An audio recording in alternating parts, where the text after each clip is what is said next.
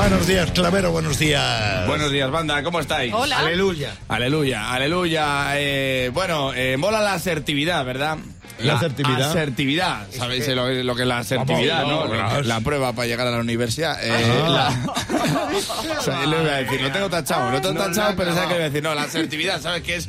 Decirle a la gente lo que opinas, eh, sin agresividad, sin hostilidad, decírselo bien. O sea, pon un ejemplo, sálvame deluxe.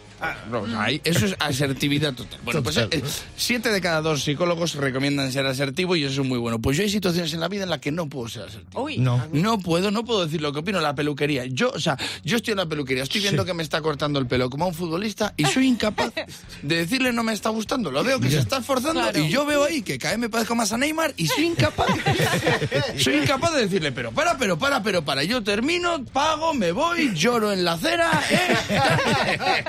y, dice, ¿y dónde vas? Pues a por gomina. ¿A dónde voy a ir? A por gomina. a por- ¿Y por qué no le dices algo? Pues no sé, porque me da corte. Sí. Claro, que en una peluquería, cuidado, hay que pillarlo. pillarlo, Pero, pero claro, me da corte porque es mi, es mi peluquería permanente, ¿sabes? La que, que si lo hubiera hecho habría rizado el rizo, pero claro, Sí. y si no te mola lo que te digo y me echas. ¿sabes? Ahí ya me parezco Neymar del todo, claro. Hay situaciones en las que no puedo, aunque yo tuviera la razón, cuando te traen la botella de vino a los restaurantes y te la dan a probar, y se queda el camarero mirándote. que- o sea, no sé cómo tiene que estar ese vino para que le diga yo a ese señor, "Mm, no, Me, tra- me traes otra, está, está malo. No sé, o sea, ¿qué me tienes que traer? Sí, don Simón Picao para que te diga yo que te lo llevo. Es que me da igual, me lo voy a ver como si me traes sangre de ser humano. O sea, es que me dice, ¡oh, qué bueno!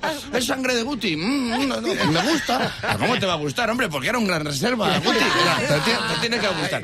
Pues es que el otro día estuve comiendo con un señor, con Guillermo, que él sabe, él sabe quién es porque se llama así, Claro, que devolvió cinco botellas, cinco botellas de vino. Yo convulsionando, o sea, te- llegué a vomitar y todo.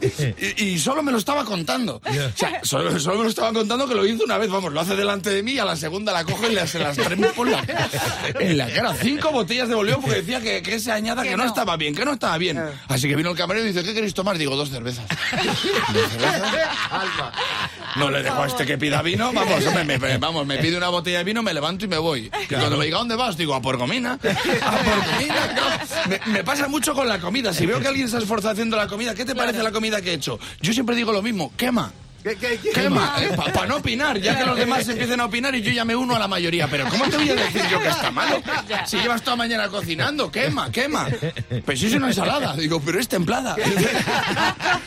No sé qué te tiene que haber pasado en la comida para que yo te diga que está mal, que se te haya caído el tentempié. No lo sé, no lo sé, no puedo. Pero mi psicóloga dice que hay que ser asertivo y hay que decirlo así, que no soy yo, es la sociedad. Lo tengo que hacer. Sayago, las croquetas que me das cada dos por tres queman. No, queman mucho, o sea, queman tanto que les tengo que echar tofu para que sepan regular y dejen de quemar. O sea, no me gustan, tío, no me gustan y te lo tenía que decir. Por eso última vez que me lo, di- me los diste me levanté y me fui. Cuando me dijiste dónde vas, te dije a por gomina. Porque por lo visto yo con tus croquetas tengo fijación.